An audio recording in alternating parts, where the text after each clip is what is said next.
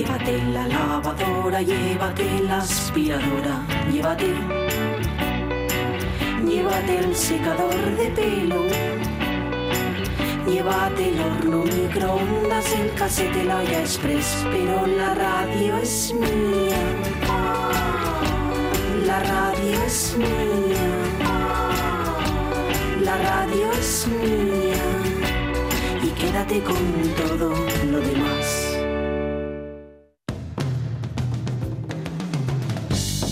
La radio es mía. Pachi Poncela.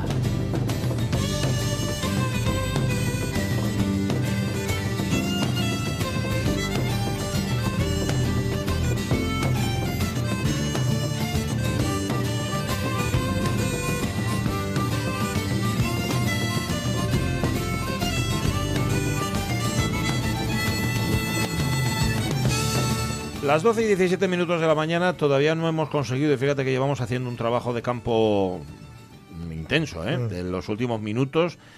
Eh, todavía no hemos descubierto el significado completo del titular que compartía Jorge Alonso con nosotros, los evangélicos menonitas contra la colimba macrista del llamado Servicio Cívico Voluntario en Valores. Pero, pero, como ya apuntábamos y como nosotros ya, ya adivinamos casi con antelación, porque si Mm. no fuera con antelación no sería adivinar, sería sencillamente leerlo. saber. que Angelina Sotelo, Mm. nuestra oyente argentina, que seguramente tenemos más, pero participativa como ya no la hay, sí que nos ha puesto en la pista de- del significado final de este de lo título. que puede haber detrás de ello. Dice, ¿no? bueno, no tengo ni idea, empieza diciendo Angelina Sotelo, ¿será que igual quieren implantar de nuevo el servicio militar obligatorio? Es que el servicio Mm. militar obligatorio en Argentina se llama la colimba. Ay, amigo. La colimba Va- macrista será la colimba que Macri quiere Claro. Imponer.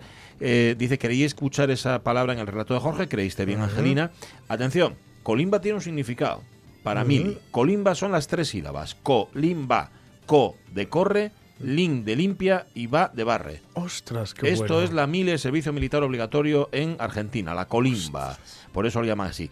Y esa iglesia, dice Angelina Sotelo, que no sabía ni que existía, seguramente se opone. Dice, buf, Mm. vaya rollo que os solté. Mm. Buenos días. Ah, y gracias por el relato final. Se refiere al de Maradona. Ah. A, a lo que sonó al final. Que por cierto, también Angelina Sotelo nos dice que nosotros, vamos, en su familia, que son argentinos, después de casi 20 años aquí, aprendimos que muchas veces no puedes usar cierto humor, ese humor ácido argentino, ¿viste? Porque Mm. simplemente no lo entienden. Y claro, lo pasas mal. Pues sí, muchas veces es que depende de que te pillen el punto o no te lo pillen. Y, y si encima ya enfrente tienes un mal tomado, pues Ya. ya, la cosa se, se complica. Y Martín González Casado comparte contigo, Jorge Alonso, dice, querido. Jorge Alonso, unos buitres buenos, buenos son Buitáquer y su aprendiz Blasito, Ah, de Gallardo. Y nos pone, comparte Ah, con nosotros una vale, historieta. vale. Buitáquer y Blasito. Buitáquer y Blasito. Sí, señor. Ostras. Yo no los conocía. Apunto, Pero bueno, que no, los, que no conozca ¿eh? yo no significa absolutamente nada. Ahí está. Bueno, veo que Ramón Redondo no tiene nada que decir más sobre Christopher Nolan. Ya está bien, ¿eh? ya le ha dado bastante. De hecho, llama a Christopher Nolan, de, bueno, de él no, directamente de la agencia No, de Christopher sí. Nolan, Mm. porque él no llama, quejándose. Eh, y bueno, muchas veces, cuidado, ¿eh? que los, los famosos no son tan inaccesibles como pensamos. Ayer, hablando de Eduardo Gómez, Sí. el actor, el- el, Mariano. Delgado, pensador y metrosexual, Mm. eh, decía que estando rodando una, una película en el Hotel Ritz, Mm. él iba vestido de botones, que era el papel que hacía en esa película. Y de repente en el Hotel Ritz entró Giorgio Armani, el Anda. mismísimo Giorgio Armani. Y ni corto ni perezoso, Eduardo Gómez se dirigió a Giorgio Armani para pedirle un, Un traje. Para pedirle un traje, diciéndole que él era un actor español muy importante y que, que le mandara un traje. Bueno, lo curioso del caso es que unos meses después o unas semanas después, Sí. al Hotel Ritz llegó un traje Ah, sí. para este señor, para Eduardo Gómez, que le mandaba directamente a Giorgio Armani. Ostras. Con lo cual digo que hay veces que, oye, no son tan inaccesibles Los, los famosos o los célebres como suponemos. Que vamos, que Christopher Nolan puede estar escuchándonos perfectamente. Sí, sí, sí. Claro que no, como hablamos tan rápido, dudo que entienda la mitad de lo que decimos. Em, viene, viene, viene, viene Fernando López Cancio hoy a, a- a ponernos a funcionar la memoria y lo hace además con chiquillería, que no sé quién viene hoy, que debería saberlo, pero no lo sé, Fernando. Ya nos disculparás. Igual viene Pelayo. Con que venga Ah, Pelayo sí. ya lo tenemos todo apañado, porque menudo es, es el nuevo oyente becario de la radio mía. Tú traes hoy una efeméride musical que no es tal, pero, Sí. pero que algún día tal vez lo sea. Puede ser. Me vas a poner un poco al día que yo lo necesito, ¿no? Sí, bueno, y yo. Bueno, pero tú ya, Pero bueno. tú ya te has puesto. Sí, sí, sí, tiene que ver con el festival que comienza el, el jueves. Sí. el jueves, el Riverland. Ajá. Y bueno, que bueno, yo como voy a estar allí haciendo cosas audiovisuales, cosas nazis, no, audiovisuales. Audiovisuales. Pues claro, me tuve que poner un poco las pilas para, porque evidentemente, bueno, evidentemente no, eh, no conocía a gran parte del cartel. Ajá.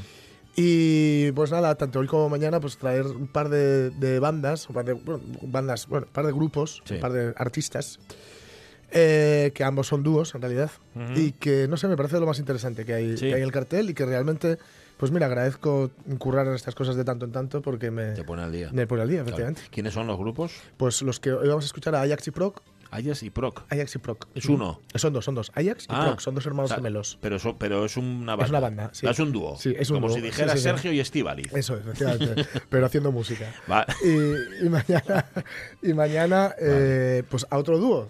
Es, que, me hacía gracia además, ¿no? Que son Ajá. Natos y Waur. ¿Cómo? Natos y Waur. Natos y Wow. Ujú.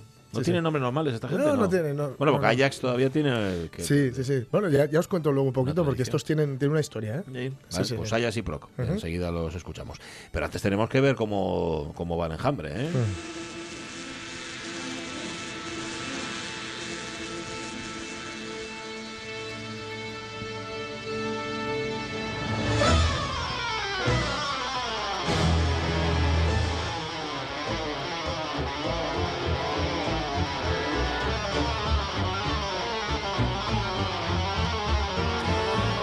nos quedó claro que es Andrea quien está al frente de tu colmena, pero quien está al frente de esta sección contando abejas aquí en la radio mía es ni más ni menos que César Alonso Guzmán. César, ¿qué tal? Muy buenos días. Hola, buenos días. Vaya cara con la que me recibí siempre. Vaya, vaya ¿Viste? versión del, De- del vuelo del moscardón, ¿eh? mejor. Sí, señor, sí, señor. Oye, a tal señor, tal honor. No podía ser de otra manera. Sí, hombre, ya como bien decías, las personas importantes somos accesibles. ¿no? Correcto, Claro. correcto. Claro, Por supuesto, por supuesto. Y es como, como la abeja reina, que pensé que la abeja reina no, pues oye, también. Bueno, no sé cómo es accesible la abeja reina, si te digo la verdad. No, Bueno, eh, cuesta un poquitín encontrarla. Sí. Eh, las abejas eh, reinas eh, conviene tenerlas marcadas pues, eh, a distintos manejos a lo largo de la temporada. Entonces lo mejor es buscarla en primavera cuando hay poca gente en la colmena, hay pocas obreras y no hay ningún zángano. Entonces, entonces es, es el mejor momento para buscar. Se distingue muy bien porque es mucho más, más grande. Pero claro, ahora, ahora mismo una, una colmena puede tener en torno a, a 60.000 insectos. Eh, Bueno. eh, eh, eh, adultos Sí. y claro pues tiene cierta se puede encontrar ¿eh? Te lleva algo más de tiempo y a veces no se encuentra pero bueno lo mejor es cogerlas en primavera marcarlas y luego estando marcadas pues incluso en fechas como estas pues es relativamente sencillo sencillo dar con ellas Bueno. Oye, te voy a hacer una pregunta que está fuera del guion, pero es que me ha pasado hace unos días y digo, yo eso se lo tengo que preguntar a César. Resulta que tengo unos amigos que han heredado, creo que es así, una casa eh, rural. No es aquí en Asturias, es en, en otro lugar. Bueno, el caso es que llegaron a la casa y en la casa había, había abejas. Había pues una, una... Claro, yo me preguntaba, y ellos me imagino que se lo han preguntado también, ¿qué tienes que hacer cuando te encuentras con un enjambre de abejas o una, o una colmena en tu casa? Porque eh, evidentemente no es como las avispas, las abejas tienen un nivel de protección, Claro. etcétera, etcétera. ¿Qué haces, César? ¿A quién acudes? Eh, bueno, si es accesible, eh, si, es- si son accesibles los panales, Sí. pues cualquier apicultor cercano mm, puede solucionarlo. Eh, si, si no es accesible porque sea en un alero, etcétera, o cosa similar, pues bueno, no sé, quizá llamar al al 112, Sí. eh, que- es eh, en, todas, en toda España es el, el teléfono de, al que recurrimos aunque no sean emergencias, porque ya veis los, los mayorinos del Angliru recurren al 112.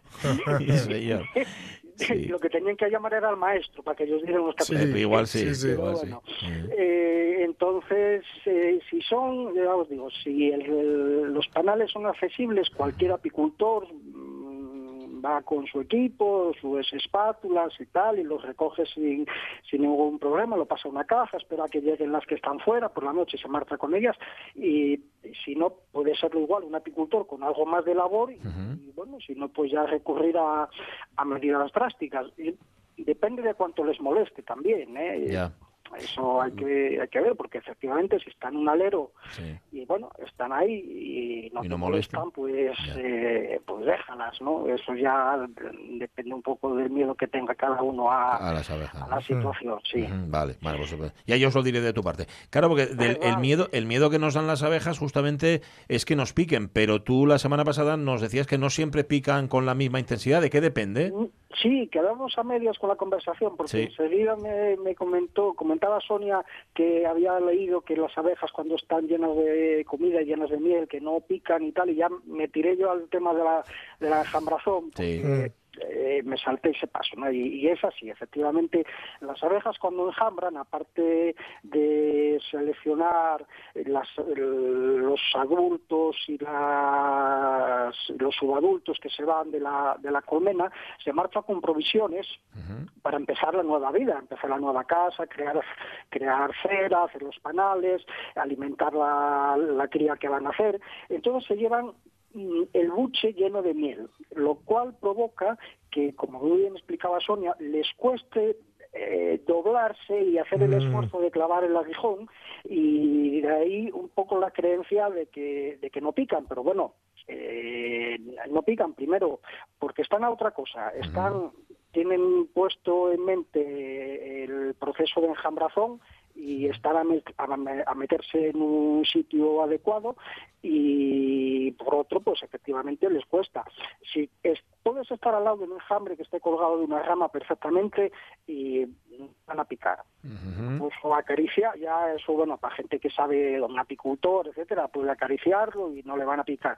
Ahora si vas a manipularlo para meterlo tú en una colmena etcétera hay que tener protección porque por muy llenas de miel que están que estén y que les cueste doblarse para picarte te van a picar no Eh, entonces eh, hay que tener hay que tener mucho cuidado porque una picadura de abeja siempre eh, es dolorosa, a veces eh, se complica, a veces muy pocas puede ser fatal. Ajá. Entonces, si nos pica una abeja... ¿Qué, qué hacemos? ¿Qué Bueno, es, qué es lo primero que hay que hacer, eh, César? Mira, los apicultores eh, normalmente nos pican por encima de los guantes o del traje, es decir, pues nos aguantamos, porque el, el aguijón tiene que atravesar eh, la ropa, nos pincha un poco, pero luego se Mm. vuelve a separar, ¿no? No, no, no se nos queda en contacto con la piel. Vale. Mm. Eh, si tenemos la desgracia de que nos entre una abeja en el traje Mm. o, o a una persona que sea ajena a la actividad apícola y que le pique una abeja,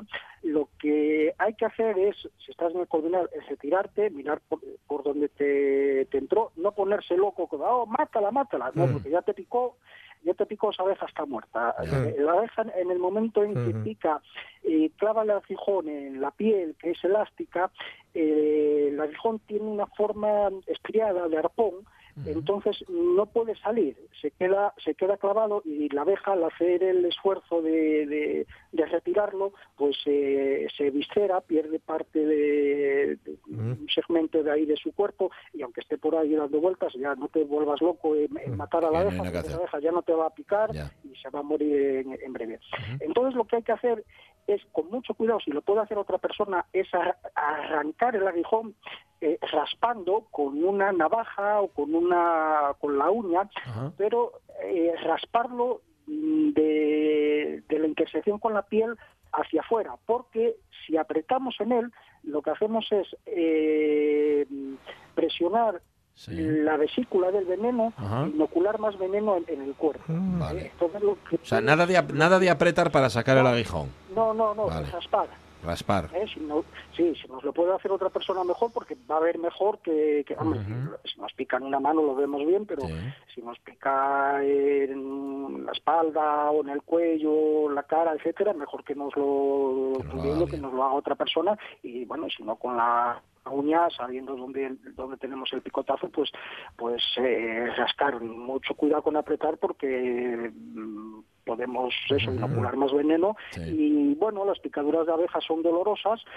Eh, mucha gente dice, no, yo soy alérgico, me picó una vez y me puso el brazo. Bueno, te puso el brazo como te lo tiene que poner, es normal. ¿no? Eh, eh, una alergia, bueno, ya conlleva otro tipo de, de complicaciones, pero bueno, puede, puede ocurrir que, que efectivamente bueno, tengamos una reacción muy exagerada a la picadura y, y entonces, pues bueno, corriendo corriendo al médico. Eh, claro. Entonces, eso, eh, raspar, si tenemos algo caliente cerca, por ejemplo, los apicultores utilizamos un ahumador, eh, pues mm, procurar eh, acercar el- el- la zona donde nos picó Mm. a, a- a la parte, a la boca del ahumador, la más caliente, Sí. porque el calor destruye en gran medida la apitoxina Mm. y, y, bueno, pues seguir con la tarea. ¿eh?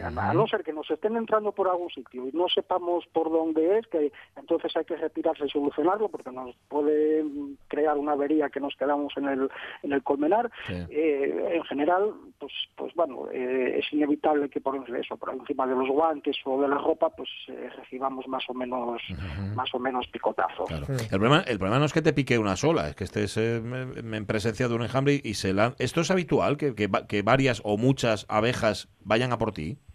No, No, no, ¿eh? puede. Hay algún caso, hay días que mm, hay, hay días que las abejas eh, están muy agresivas y bueno, sí puede suceder que el apicultor abre una colmena y, y, claro, no solo tenga ahí la batalla, sino que la batalla se traslade a, a 100 metros o 200 metros y hay alguien por ahí, ¿no? De ahí pues bueno, eh, la reglamentación que hay de distancias a, a núcleos urbanos, a poblaciones de otro tipo, las señalizaciones que hay que, que hay que tener y eh, algún caso hay de vez en cuando. ¿eh? Yo recuerdo hace unos años un, un caballo, un burro que, que estaba atado, quiero recordar que era en Somiedo y también aquí alguien estaba manipulando unas abejas y lo mataron a, a picotazos. uf. Pero bueno, son casos mm, anecdóticos dentro de, de- de las miles de veces que un apicultor abre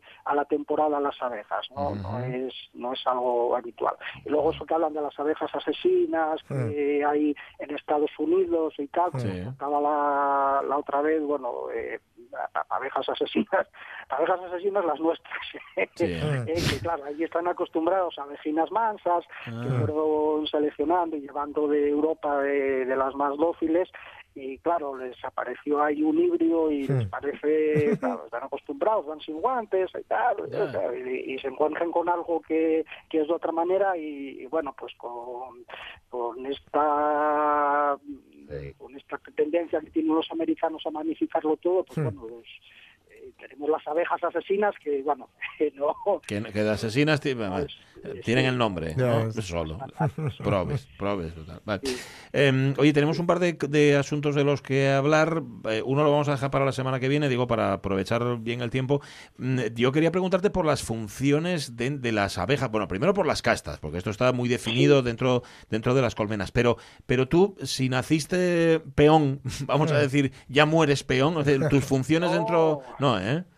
No, no, no. Ver. Bueno, si naciste peón, puedes morir peón. Si, si eres un ser humano, Sí. igual, igual con 70 años sigues siendo peón, estando como están las cosas.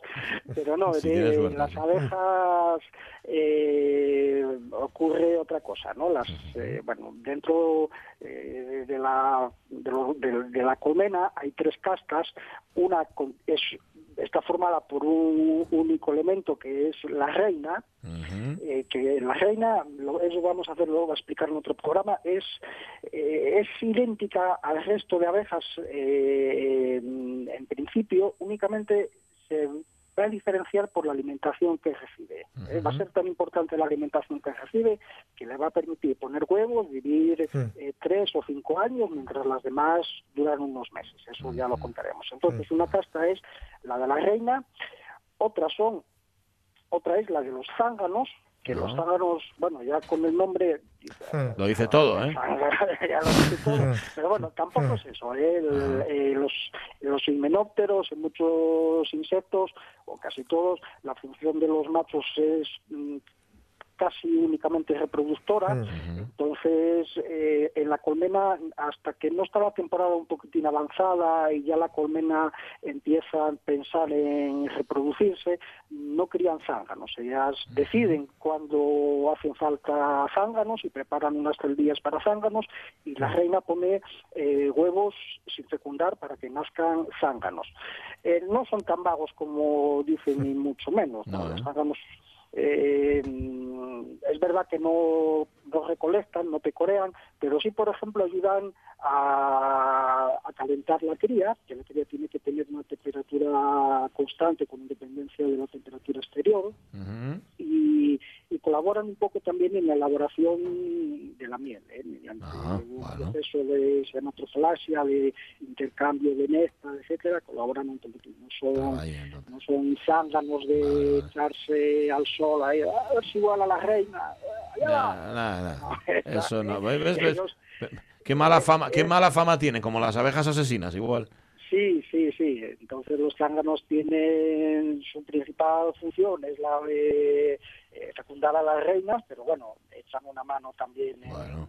en otras cosas. Ujú. Y luego están las obreras. Sí. Las obreras, estas sí que a medida que va pasando el tiempo, van cambiando de función. Ah, Pueden que pasen a otro escalafón, no quiere decir que no puedan retroceder, pero les, ya no van a realizar las funciones igual, ¿no? Eh, antes os decía que uno puede morir peón con 70 años, pero claro, con 70 años o con 67 no va a andar por el andamio. Claro, ya no con estás como 25, estabas, claro. ¿eh?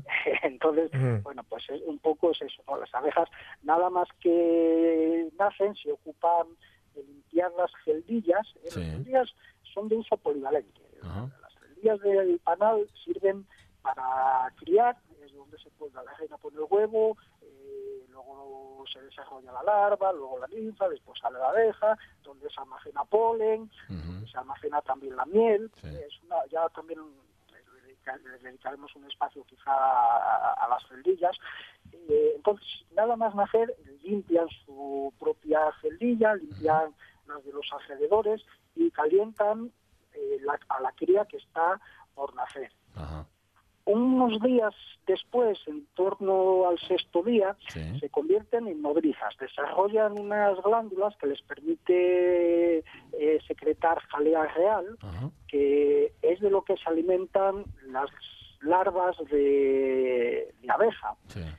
Y la reina, la reina desde que nace, eh, desde que es larva hasta el último día de su vida, se Jalea real. nada más que de jalea real. Y son estas nodrizas, estas abejas eh, que tienen entre 6 y 15 días, las que van a acercarse o, o constantemente están alrededor de la reina para proveerla de, de- de jalea. ¿eh? Secretan una sustancia que, digamos, puede ser equivalente a, a la leche humana o a otra otro- otra sustancia parecida que es la se llama la leche de paloma que las palomas tienen eh, a las crías las alimentan con una secreción también muy Ah, sí.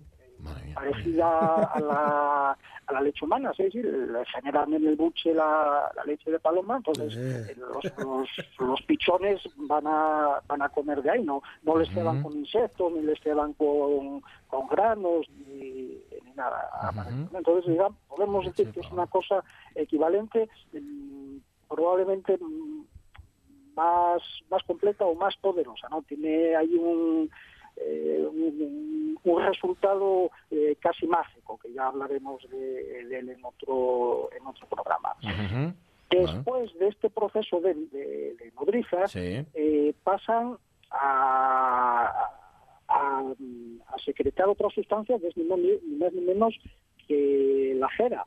¿eh? Ujú. La cera, la cera es el, el- junto con la jalea real el único componente de origen animal Sí. que vamos a hallar en la colmena, porque el polen y la miel tienen origen vegetal y la cera es una secreción líquida Mm. que, que emana de ellas Mm. a través de, de los segmentos que componen su cuerpo Sí. y que al contacto con el aire se va solidificando, eh, se vuelve blanca, es- al principio es muy maleable porque está muy caliente y con ella van construyendo con esa percepción tan arquitectónica las, las celdillas. Eh, y, y- y- y en esos días, a partir de que son cederas, luego ya empiezan a ser, a realizar distintas tareas. Sí. Pues ventilan la colmena cuando hace mucho calor, tienen que regular, porque a veces la temperatura hay que subirla y otras hay que bajarlas, ¿no? Sí. Pues hay que bajarla. Pues entonces eh, ventila. Es muy guapo por la noche acercarse los días de verano que hace Mm. calor, eh, acercarse y, las- y si hoy hay un zumbido de, de ventilar y Qué guapo. bueno, sí, es muy guapo. es muy guapo. Eh, y luego, a medida que van creciendo, pues van teniendo funciones más más de paisano, digamos, ¿no? Porque empiezan a ser, empiezan a ser guardianas. Eh, Ser guardianas tiene todo es importante, pero bueno, ser guardianas conlleva un enfrentamiento, conlleva pues, Claro. en muchas ocasiones la muerte. Ya contamos y a otro insecto pueden picarlo. Otros insectos lo pueden picar porque tienen un exoesqueleto que es rígido, con lo cual el aguijón entra y sale. Pero Mm. como pinchen en- a un animal con mamífero con una piel elástica, Sí. va a ocurrir lo que os contaba, que no puede sacar el, el aguijón, entonces se ve eviscera y muere. Entonces, ser guardiana es una responsabilidad, bueno, pues como los soldados cuando van a, total. a la guerra, Claro. que puedes, que puedes no volver. Ujú. Y la última fase Sí. es cuando ya son pecoreadoras, que las pecoreadoras Pecoreadoras. son las abejas que van recorriendo el campo eh, buscando las fuentes de alimento, las flores de las cuales se puede extraer néctar y las recogen y los recogen y vuelven a la colmena a, a depositarlo eh, a depositarlo y a comunicar mm, dónde está ese ese néctar ¿no? esto lo hacen lo hacen con un sistema que fue desconocido durante milenios Sí. y al final un señor llamado Carl von Fritsch Sí. eh, austriaco eh, lo, lo descubrió y le valió más ni menos que el Nobel eh, no hay esto es realmente etología pero bueno no hay un Nobel de, de etología de comportamiento animal Sí. entonces era el Nobel de fisiología y medicina. Nobel eh, compartido con, con otro etólogo mucho más famoso porque bueno tuvo una obra literaria más más prolija y trabajó con animales más grandes que era Conrad Lorenz Ah, sí. y otro otro menos famoso que era Nicolás Timbergen, Timbergen no que bueno trabajaba eh, con, con cosas más pequeñas y bueno no tuvo ese nombre que los otros dos. Pero bueno eh, Conrad Lorenz digamos que abarcó eh, lo- el mundo de la fauna del comportamiento animal incluso humano más atractivo. Sí. y, y Carbon Fitch, pues bueno, es, es en particular dentro del mundo de la apicultura, pues es el al que todo al que todo el mundo conoce porque fue el que descubrió cómo, cómo las abejas comunican eh, dónde se encuentra el, la- los El alimento, que es, que es lo que se llama la danza del 8 y si te parece César, es de lo que hablaremos, empezaremos hablando de ello si te parece la, la semana que viene, porque desde luego es apasionante este recorrido que has hecho por el interior de la colmena y, y, y sobre todo el saber cómo entre ellos se comunican, cómo les dicen dónde está el alimento, yo creo que merece su tiempo. Así que si te parece, el martes que viene hablamos de ello. Pues el martes nos vemos. Venga, Venga. un saludo desde el occidente. Un abrazo, y César. Hasta el martes. Cuídate. Hasta luego. Un beso, Andrea. luego. Hasta luego. Adiós. Vale, hasta luego. César Alonso Goma. Oye, si queréis saber más, vais a tucolmena.com. Sí. Ahí encontráis todos estos datos Cierto. y más. Es la danza del 8, así se llama. Me acordé del coconut, fíjate. Mira, ¿eh? Así, así a lo tonto, pero como hay niños delante no vamos a contarlo. coconut. Coconut eres tú. Coconut. Eh, y tú te querías que ibas a hablar de Alexi Pro. No, Pro, que estás muy equivocado. Vamos a hablar mañana de Pro. Más que nada porque está aquí ya Fernando Sí. López Cancio y está Yomara y Pelayo y digo, a ver si voy a... No quiero ser yo quien les robe ni un minuto. ¿Qué hora es? La una menos cuarto. ¿Ponemos la sintonía? Venga, Fernando. Venga, va, tira.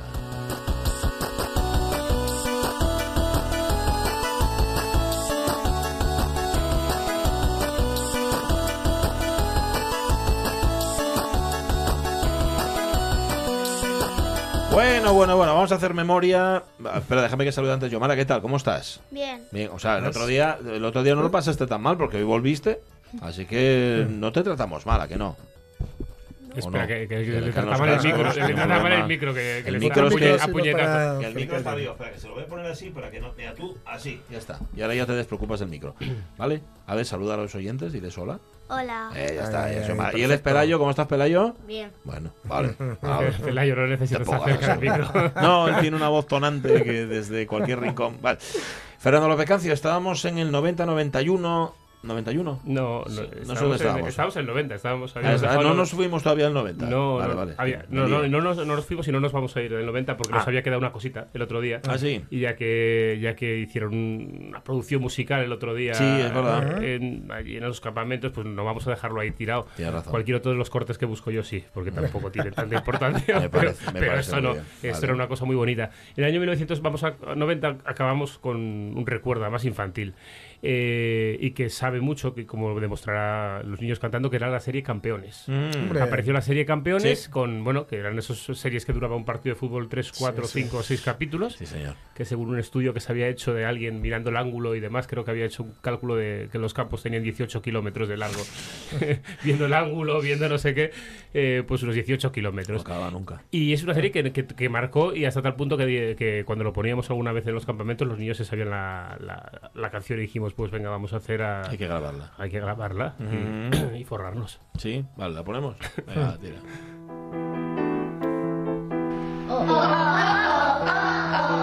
Aquí tardaron un poco. Bueno, el coro- Claro, es que el coro es muy difícil. Coro griego, es un coro griego. Y Carlos con cuatro añitos. Esta canción se la sabe de memoria. los pies Eh, y ninguno los podrá detener. señor. El estadio brilla con la emoción, debe jugar a los dos. Altos solamente juegan para ganar, pero siempre con deportividad. Y nadie mejor para la afición. Ahí ya todo el coro entero. Aquí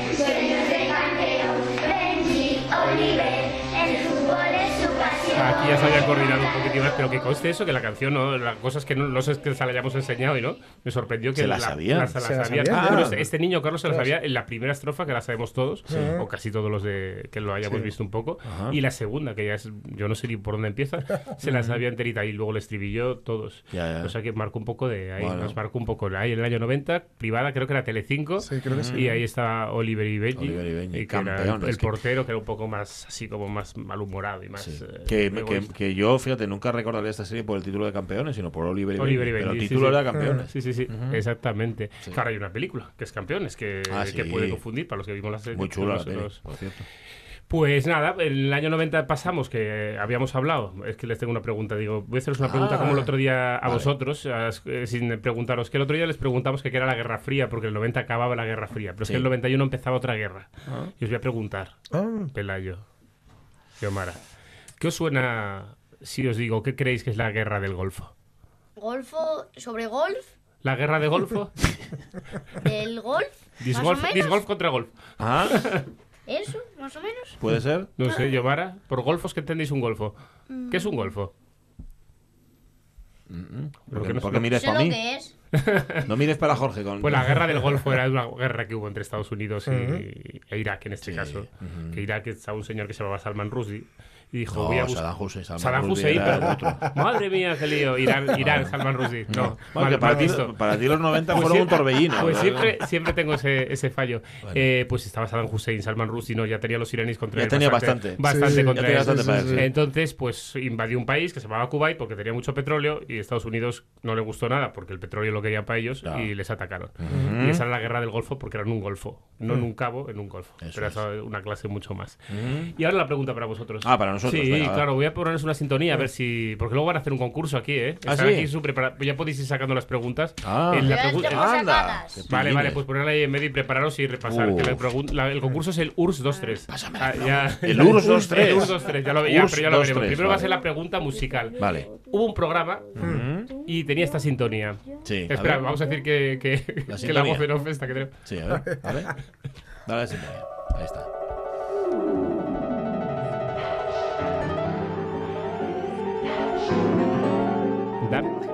No, pero tiene ese tono, ¿eh? Es catalán el programa.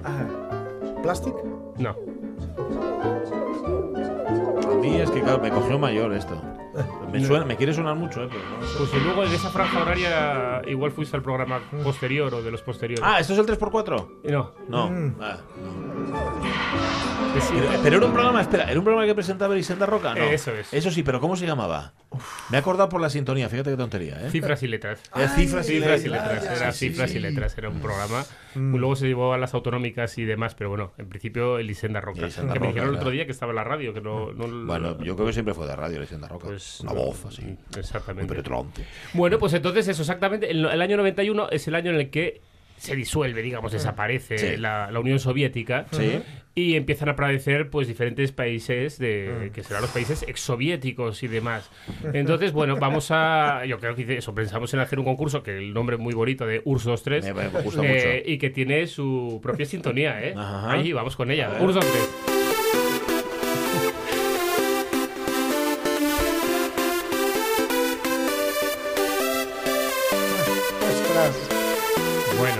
Siempre me encantó el himno soviético. al- al gulag. pensé- Al gulag, sí, de cabeza, el arreglista.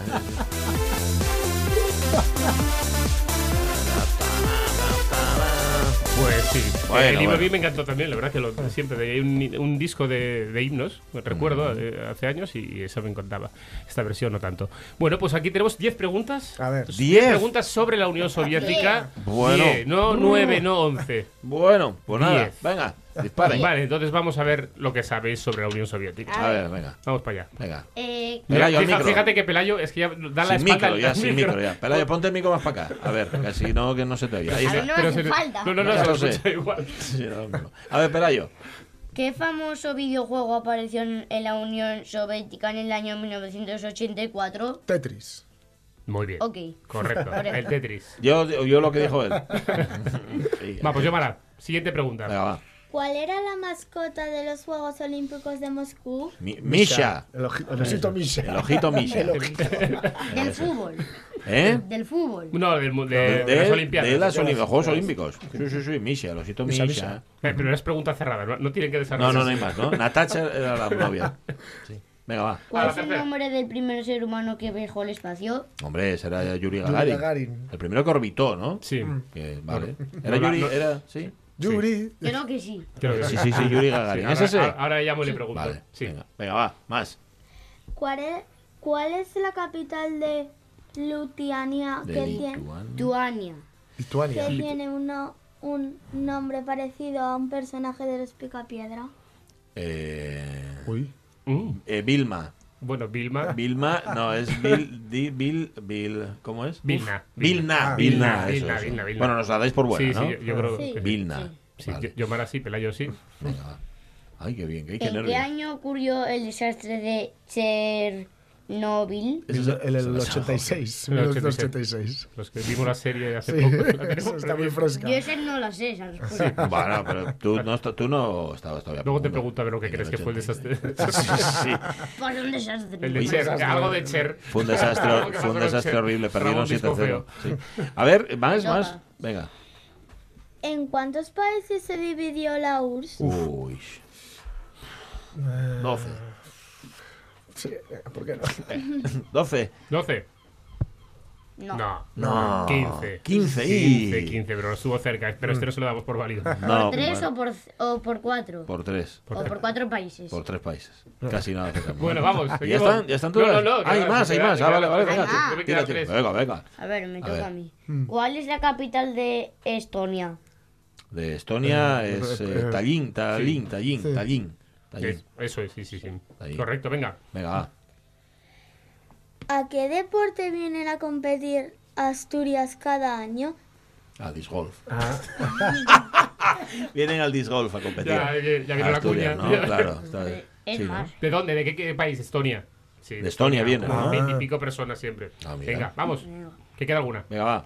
Eh, todavía te queda. Por eso, venga. Pero venga.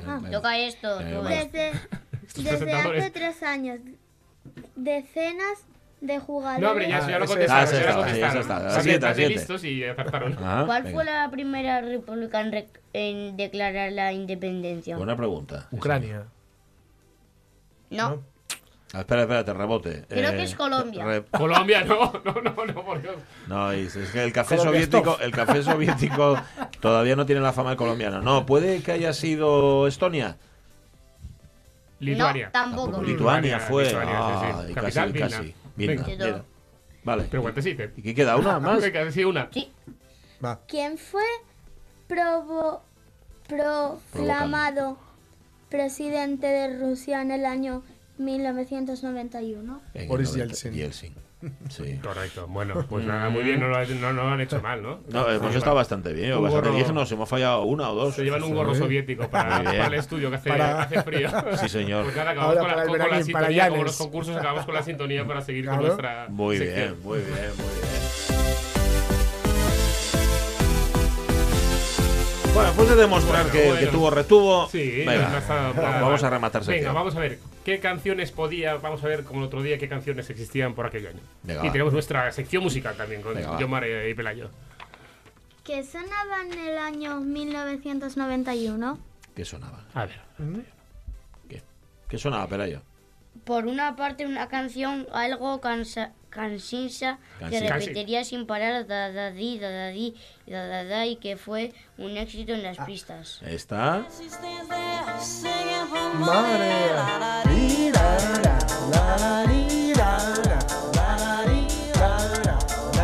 Y así, todo el rato. el infinito. Esto mola. Sí, hombre, es que es Mola, una canción muy ¿eh? buena. Sí. Pero es la siguiente. A ver, ¿qué más?